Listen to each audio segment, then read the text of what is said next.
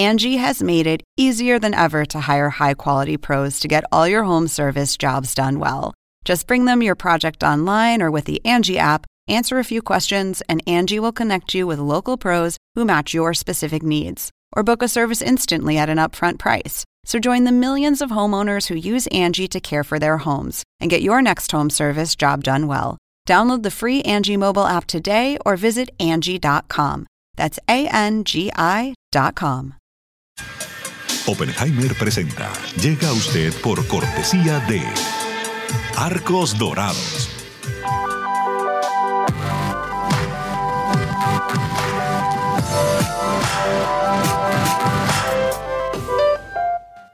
UAD es más que una universidad. Es vivir una experiencia única de aprendizaje. Es tu tiempo de vivir. UAD Experience. ¿Sabías que según un estudio de la Universidad de Oxford, casi la mitad de los trabajos actuales podrían dejar de existir en 10 años? La inteligencia artificial llegó para quedarse. ¿Cómo te va a afectar la automatización? ¿Cuáles son los trabajos del futuro? Andrés Oppenheimer te lo cuenta en su nuevo libro, Sálvese quien pueda. Y no te quedes atrás. Encuéntralo en librerías.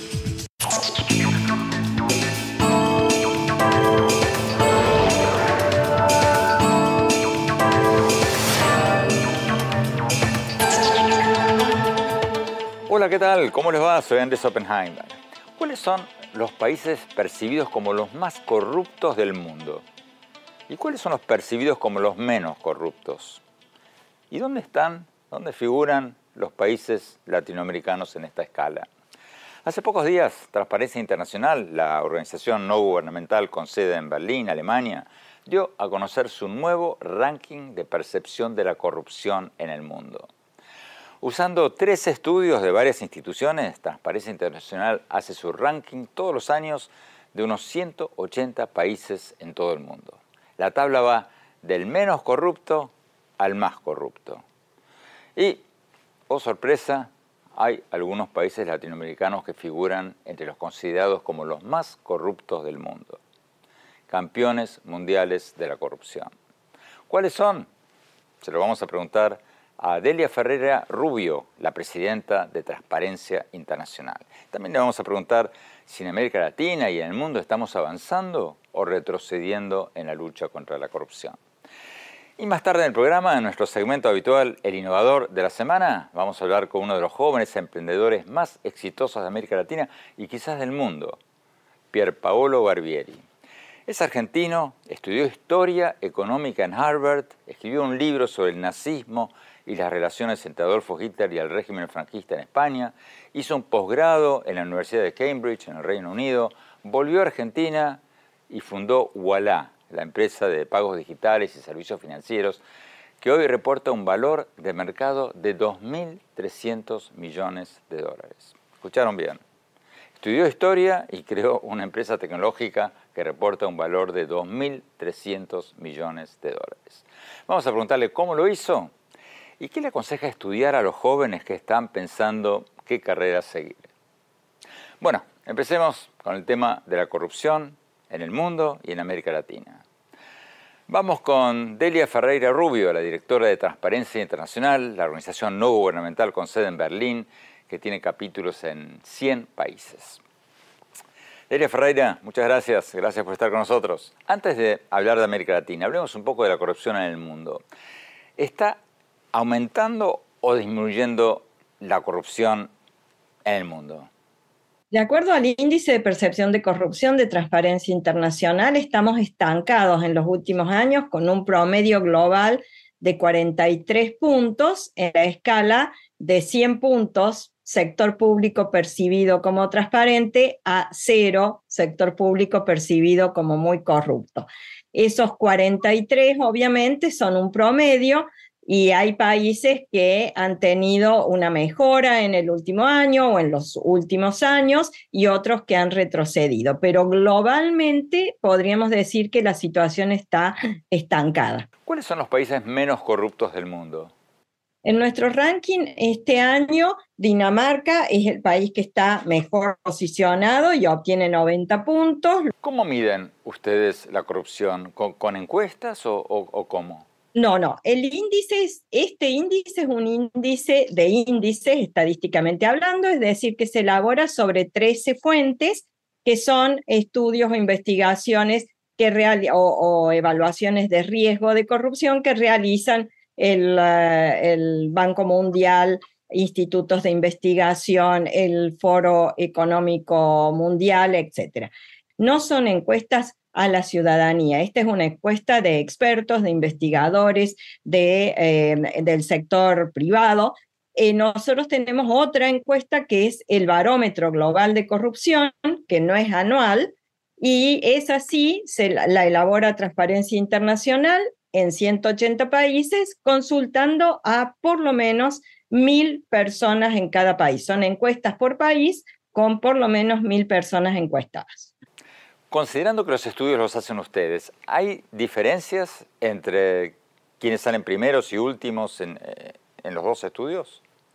No, eh, la situación es eh, obviamente muy parecida, aunque el índice de percepción de corrupción es anual y el otro se realiza cada dos o tres años.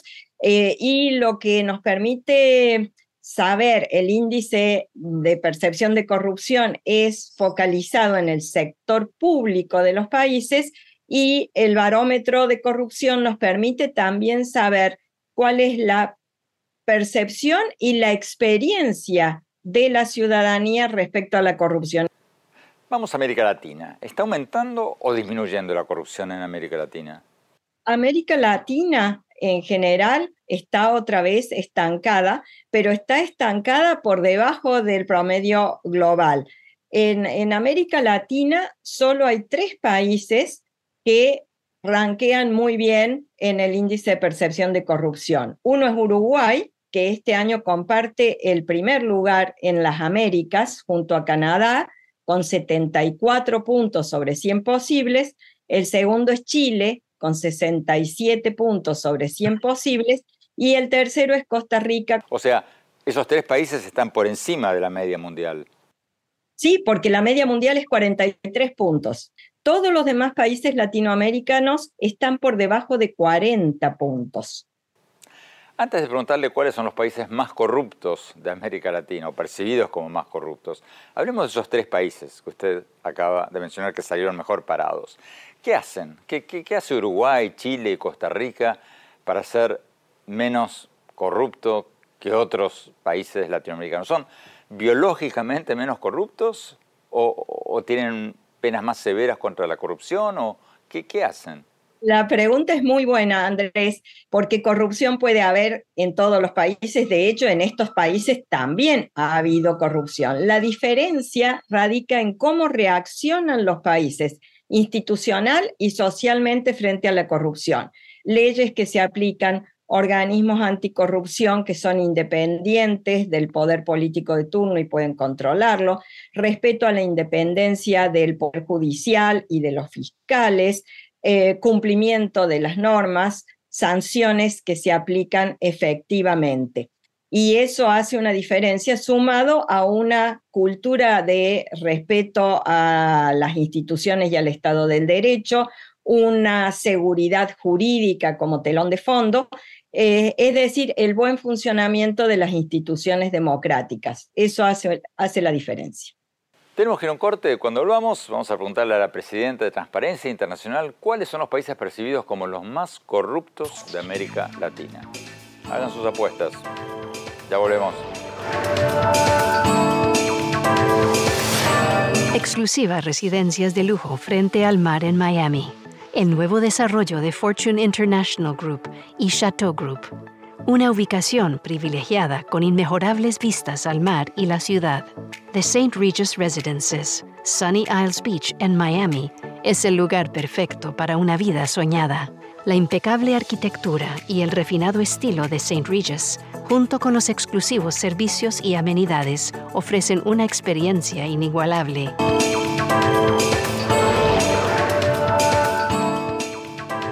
Gracias por seguir con nosotros. Estamos hablando con Delia Ferreira Rubio, la presidenta de Transparencia Internacional, la organización no gubernamental con sede en Berlín, que dio a conocer hace pocos días su nuevo ranking de percepción de corrupción en el mundo. Usando 13 estudios de varias instituciones para medir la percepción de la corrupción, esta organización hizo un ranking, y lo hace todos los años, de 180 países de todo el mundo. Sigamos con la entrevista. Delia, en el blog anterior usted nos contaba que Uruguay, Chile y Costa Rica son los países menos corruptos de América Latina. Vamos a la otra punta de la tabla. ¿Cuáles son los más corruptos o los percibidos como los más corruptos de América Latina? Eh, Venezuela es el más corrupto, Nicaragua, Haití son los que siguen eh, y luego hacia arriba Honduras y demás. Pero Venezuela sigue siendo el último de los países en Latinoamérica con 14 puntos sobre 100 posibles. ¿Argentina y México están avanzando o retrocediendo en la lucha contra la corrupción? Tanto Argentina como México están estables este año respecto al año anterior. Argentina obtiene 38 puntos, México está en 31 puntos, pero ninguno de los dos ha variado respecto al año anterior, al índice anterior. O sea, si el promedio mundial es de 43 puntos, entonces están muy por debajo del promedio mundial. Entonces, ustedes califican a México y Argentina bastante por debajo del promedio mundial. Exactamente, toda Latinoamérica está por debajo del promedio. Toda América Latina, menos los tres que mencionamos antes. Usted hablaba de cómo clasificaron México y Argentina, pero ¿cómo están respecto de hace 10, 15 o 20 años? ¿Son países más corruptos o, menos corruptos que antes? Bueno, eh, no tengo acá toda la cifra, pero desde este índice se hace desde el 1995 y en el, año 2002 eh, revisamos la metodología para permitir que se fuera em, siguiendo y que se pudiera correlacionar año a año. Argentina, eh, que es el que tengo en mente, tuvo años de obtener en estos últimos 10 eh, años 35, 32, 28. En los años 2015 al 2019 subió un poco, llegando a 42 puntos, o sea que casi en aquel año eh, llegó al promedio, pero luego ha vuelto a descender. El Salvador no sale muy bien parado, está bastante abajo en el ranking de corrupción, cayó un puesto respecto al año pasado. Entonces, la pregunta la política de mano dura del presidente Bukele no está sirviendo de mucho o, qué está pasando?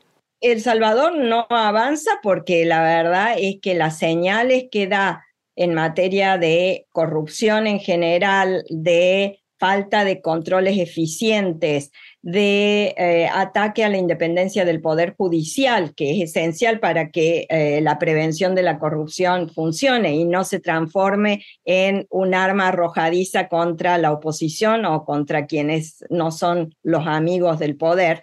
Eh, eso marca la percepción que se tiene sobre la situación en El Salvador hay constantes ataques a la libertad de expresión, a las organizaciones de la sociedad civil que investigan y monitorean corrupción y ataques a los organismos de control esencialmente.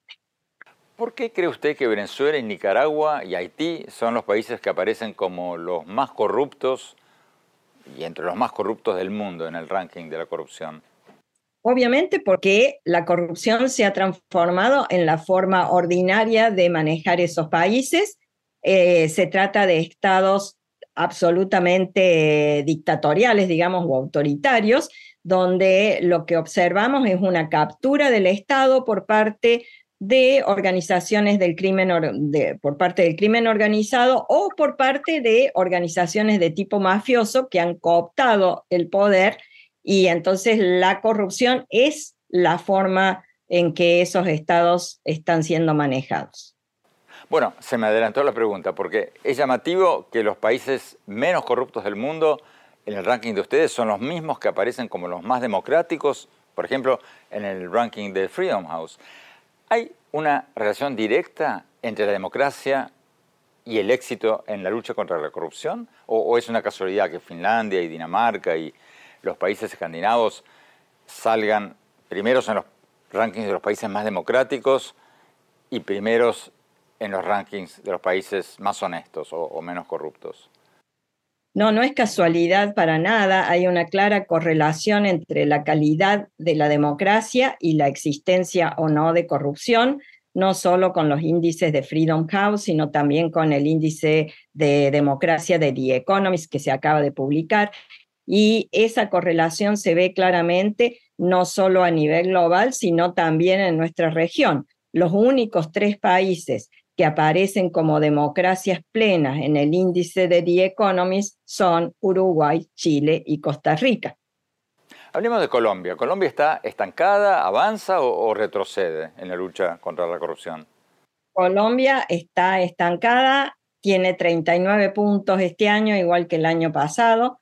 Em, Colombia avanzó algunos puntos en materia anticorrupción, pero la verdad es que eh, las instituciones, sobre todo en materia de transparencia del financiamiento de la política, eh, no, no han dado resultado eh, para garantizar la independencia de los poderes y de los controles sobre todo, y, y, eso se mantiene combinado también con la existencia de grupos de crimen organizado y de narcotráfico especialmente, que producen otra correlación interesante, que es la correlación entre la corrupción que existe en el país y la inseguridad o el conflicto en los países. Ese es un caso en Latinoamérica como, como el de Colombia, digamos, representa un caso de ejemplo de esta correlación. Tenemos que ir a un corte. Cuando hablamos, vamos a preguntarle a Delia Ferreira Rubio qué país está usando la mejor receta para combatir la corrupción. Y después Vamos a hablar con Pier Paolo Barbieri, el joven emprendedor que estudió historia económica en Harvard y luego volvió a Argentina y fundó Walla, una empresa que reporta un valor de mercado de 2.300 millones de dólares. No se vayan, ya volvemos.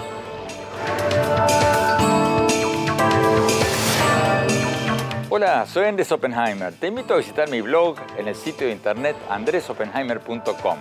Ahí puedes ver mis entrevistas y mis más recientes artículos.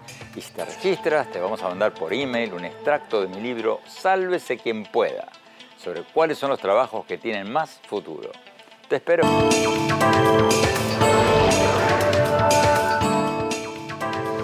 Gracias por seguir con nosotros. Estamos hablando con Delia Ferreira Rubio, la presidenta de Transparencia Internacional, la organización no gubernamental con sede en Berlín, que dio a conocer hace pocos días un nuevo ranking de percepción de la corrupción en el mundo. Sigamos con la entrevista. Delia Ferreira, ¿cuál es la manera más efectiva de luchar contra la corrupción? Porque ustedes estudian esto en casi todos los países del mundo. ¿Qué, por lo que ustedes ven, qué tendríamos que hacer para reducir, si no acabar la corrupción en nuestros países?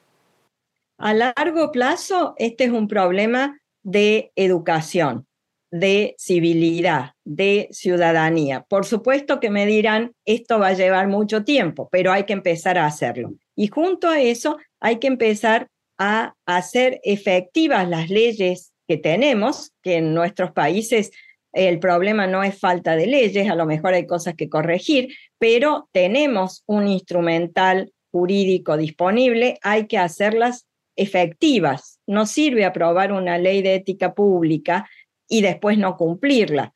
O sirve crear una agencia anticorrupción que depende de un ministro, de un jefe de gabinete o del presidente de turno, a quienes tiene que controlar.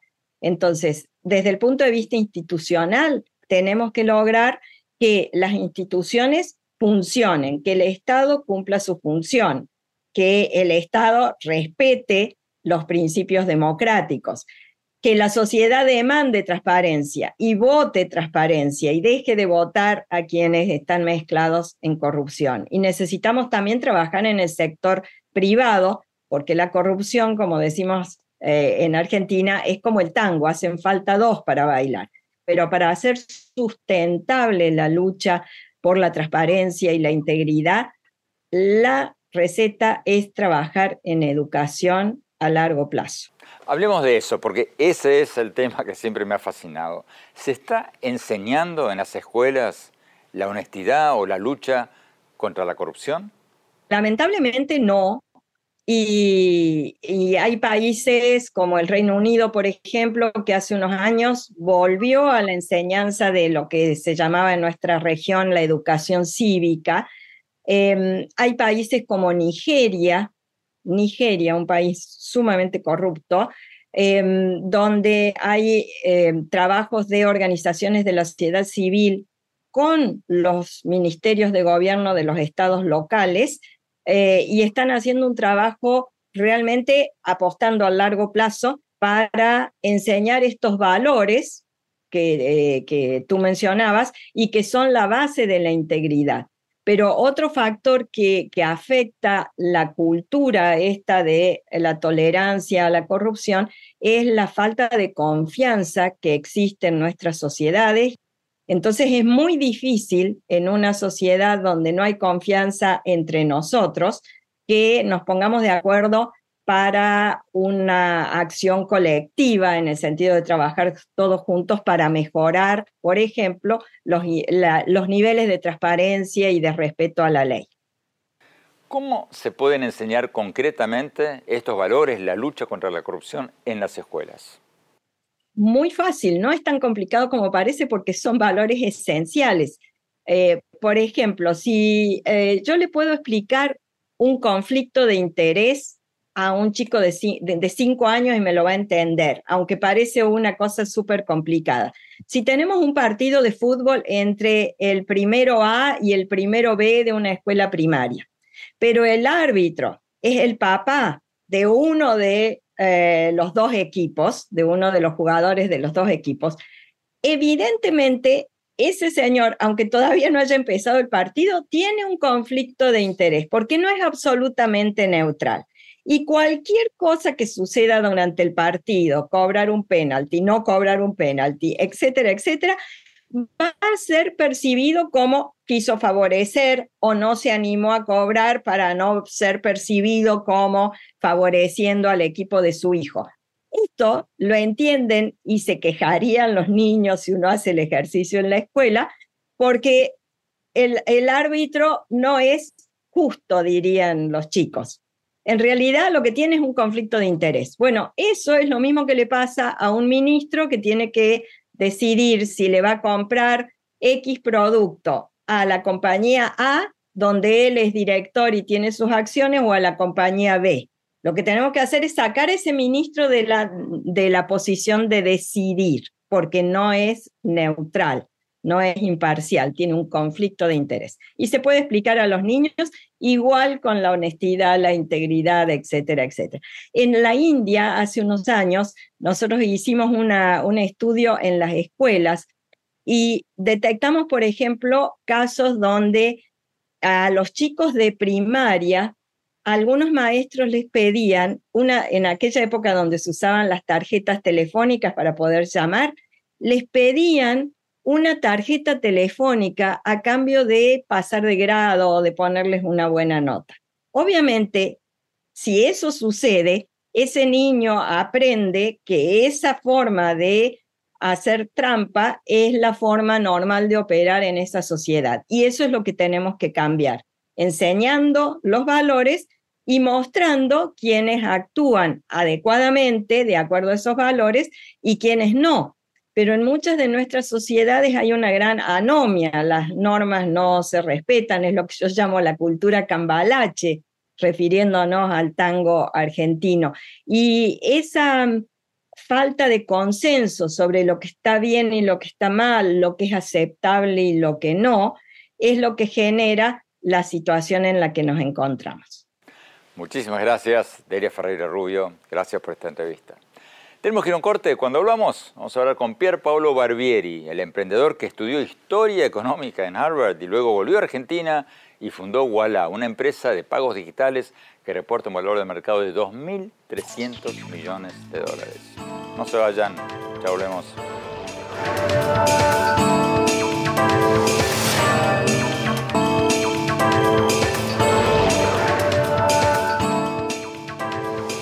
Gracias por seguir con nosotros. Vamos a nuestro segmento habitual, el innovador de la semana.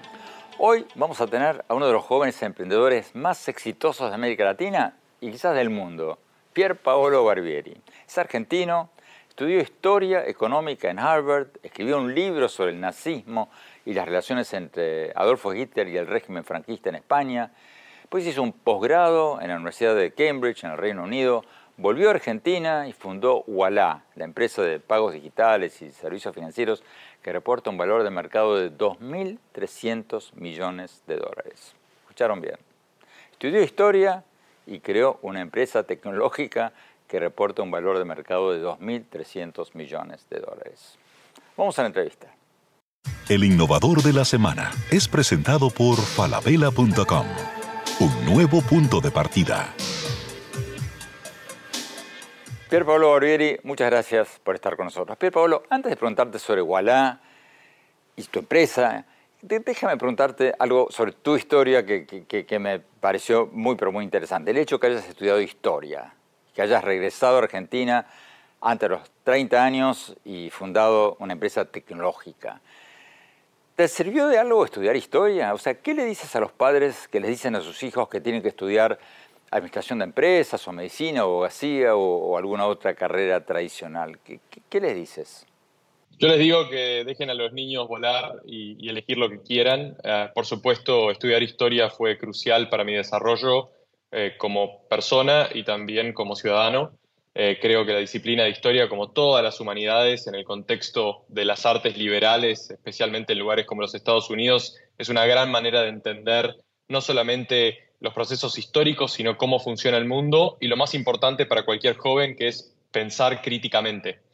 Y, eso me lo, me lo, dio la universidad, me lo dio mis estudios y aunque yo hoy no esté ejerciendo de historiador, creo que todo lo aprendido, especialmente sobre el concepto de la contingencia y cómo se toman decisiones históricas, me sirven mucho más que cualquier otra carrera para poder tomar las decisiones que hacen a mi empresa y y a, todo el resto de la, de la sociedad que impactamos con nuestros productos.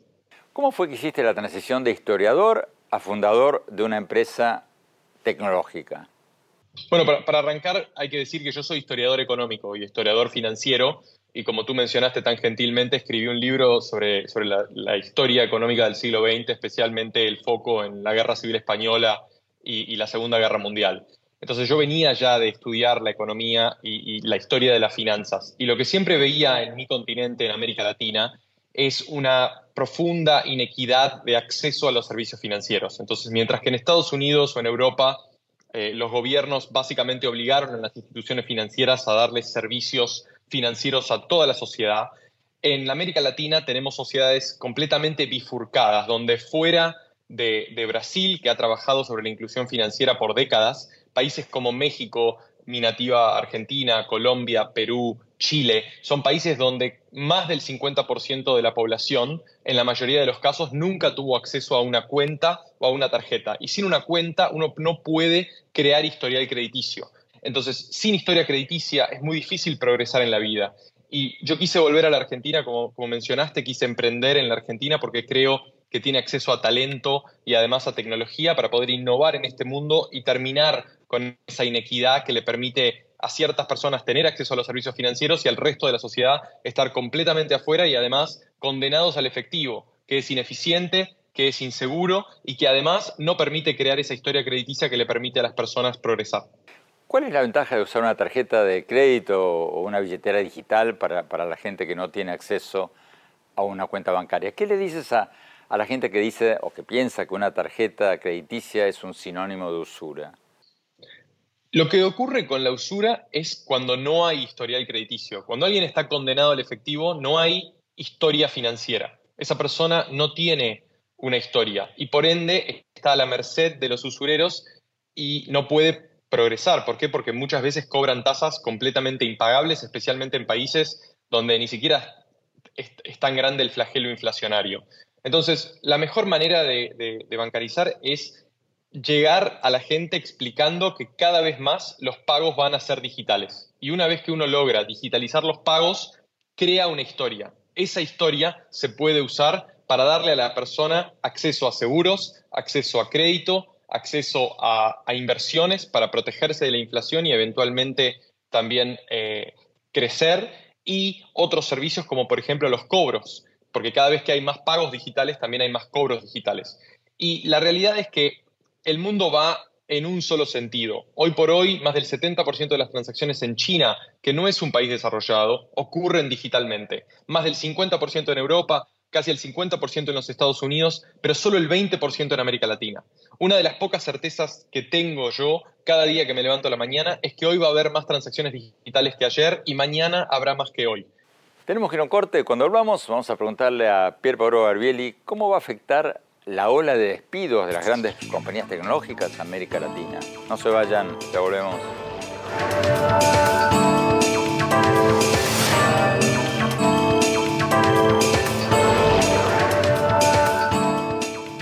Gracias por seguir con nosotros. Estamos hablando con Pier Paolo Barbieri, el emprendedor argentino que estudió historia, historia económica en Harvard, escribió un libro sobre el nazismo, hizo un posgrado en Cambridge, en el Reino Unido, volvió a Argentina y fundó Walla, la empresa de pagos digitales y servicios financieros que reporta un valor de mercado de 2.300 millones de dólares.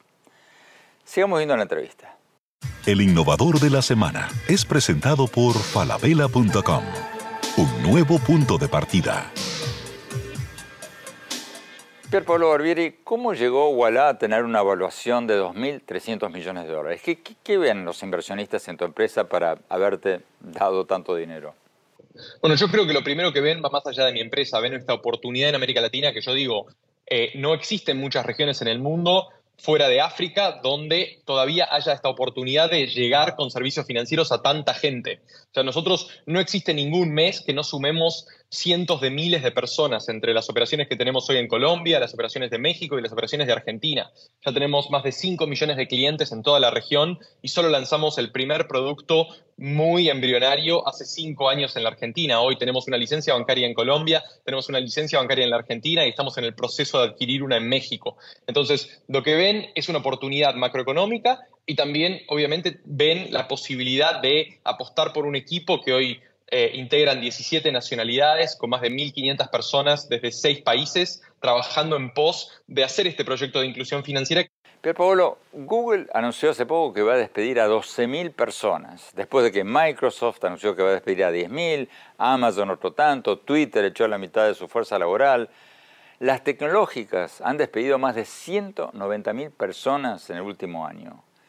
¿Qué impacto va a tener esto en las compañías tecnológicas latinoamericanas como la tuya? Bueno, yo creo que lo que está ocurriendo es que todos pensamos que ciertas tendencias de la pandemia habían cambiado la dirección de viaje. O sea, el proceso de digitalización que nosotros juzgamos que es eh, inexorable, la mayoría después y durante la pandemia pensaron que iba a cambiar la velocidad de cambio y acelerarse mucho más. O sea, lo que crecía al 20% al año, muchos pensaron que iba a crecer al 40 o 50% al año. Eso no ocurrió. ¿Por qué? Porque cuando se acabó la pandemia, la gente volvió a sus hábitos anteriores y, por ejemplo, eh, todo el shopping que se hizo online por dos años volvió en parte a ser físico. Entonces, creo que muchos contrataron de más y esperaron crecer de más y el mercado en el último año, especialmente en un contexto de que la Reserva Federal de los Estados Unidos y varios otros bancos centrales del mundo están subiendo el costo del dinero e, porque están subiendo tasas, crea problemas para los que contrataron muchísimo esperando una velocidad de crecimiento y se encuentran con otra velocidad de crecimiento. Obviamente eso tiene impacto global, tiene impacto en China, tiene impacto en India y tiene impacto en América Latina. ¿Qué impacto va a tener en América Latina? Creo que eso va a detener un poco esta feroz guerra por el talento tecnológico, donde todas las empresas que yo conozco, incluida la mía, no podíamos contratar a, la gente que necesitamos para hacer los productos que necesitamos en los países en los que operamos, porque venían Google, venía Facebook, venía Amazon y ofrecía tres, cuatro, cinco veces más el sueldo. Entonces, creo que esto va potenciar paradójicamente la innovación en los próximos años porque no todo el mundo va a ir a trabajar a esas mega tech companies que por mucho tiempo contrataron a más no poder. Las empresas grandes tienden a, innovar menos. La, mayor innovación viene de empresas chicas. Entonces yo creo que a medida que estas grandes empresas eh, se desprenden de gente para potenciar sus ganancias y, y responder a lo, que, a lo que le pide el mercado, especialmente dadas las valuaciones de Wall Street, lo que yo creo es que va a haber muchas nuevas startups, hay mucho capital semilla en los Estados Unidos y también cada vez más en América Latina, que es algo que, en lo que yo creo, porque creo que el capitalismo es competencia, es disrupción, y esa disrupción no va a venir de las mega tech companies, va a venir de empresas chicas. Entonces, la posibilidad de que existan más trabajos y más empresas chicas empezadas por toda esta gente que quizás está saliendo de, trabajos en las mega tech companies, que además son grandes escuelas, crea la posibilidad de eh, mayor innovación a mediano plazo. El innovador de la semana es presentado por falabella.com, un nuevo punto de partida. Muy, pero muy interesante la historia de Pier Paolo Barbieri. Tenemos que ir a un corte. Cuando volvamos, mi opinión sobre el ranking de percepción de corrupción que dio a conocer hace pocos días la organización Transparencia Internacional. No se vayan, ya volvemos.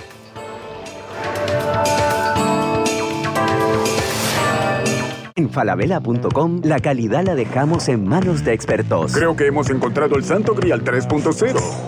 Aprobado, aprobado, aprobado. ¡Uh, caracoles! Miles de marcas, miles de emprendedores, la mejor calidad. Todo lo que necesitas está en el nuevo falabella.com. Descarga la app. Hola, soy Andrés Oppenheimer. Te invito a visitar mi blog en el sitio de internet andresoppenheimer.com. Ahí vas a poder ver mis entrevistas y mis más recientes artículos. Y si te registras, te vamos a mandar por email un extracto de mi libro Sálvese quien pueda, sobre cuáles son los trabajos que tienen más futuro. Te espero.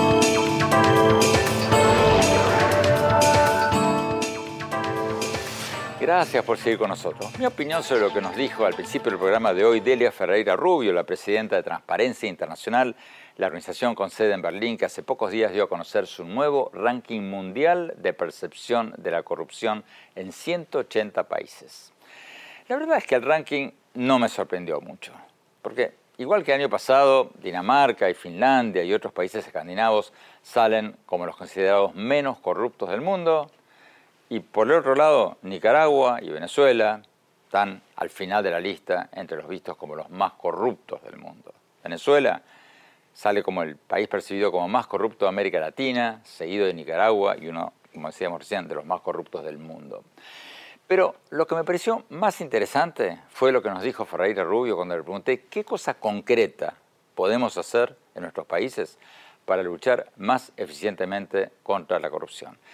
Y su respuesta es que hay muchas cosas que hacer, como fortalecer las instituciones independientes para que haya más controles sobre los funcionarios públicos, etc. Pero lo más importante, o lo primero que ella mencionó, es la educación.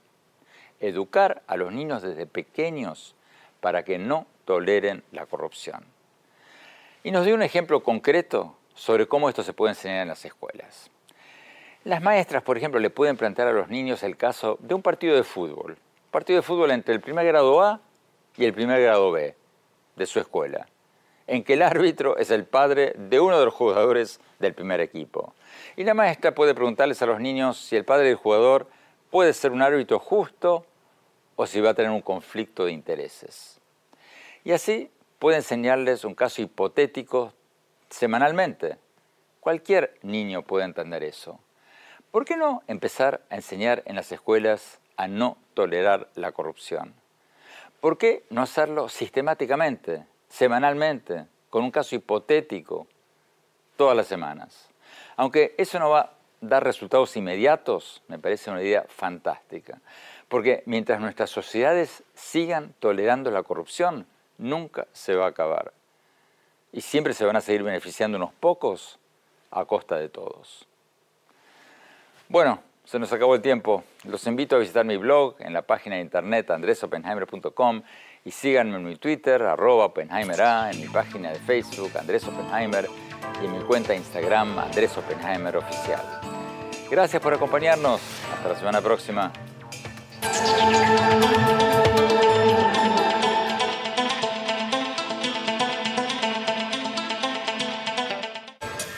Oppenheimer presenta. Llega a usted por cortesía de Arcos Dorados.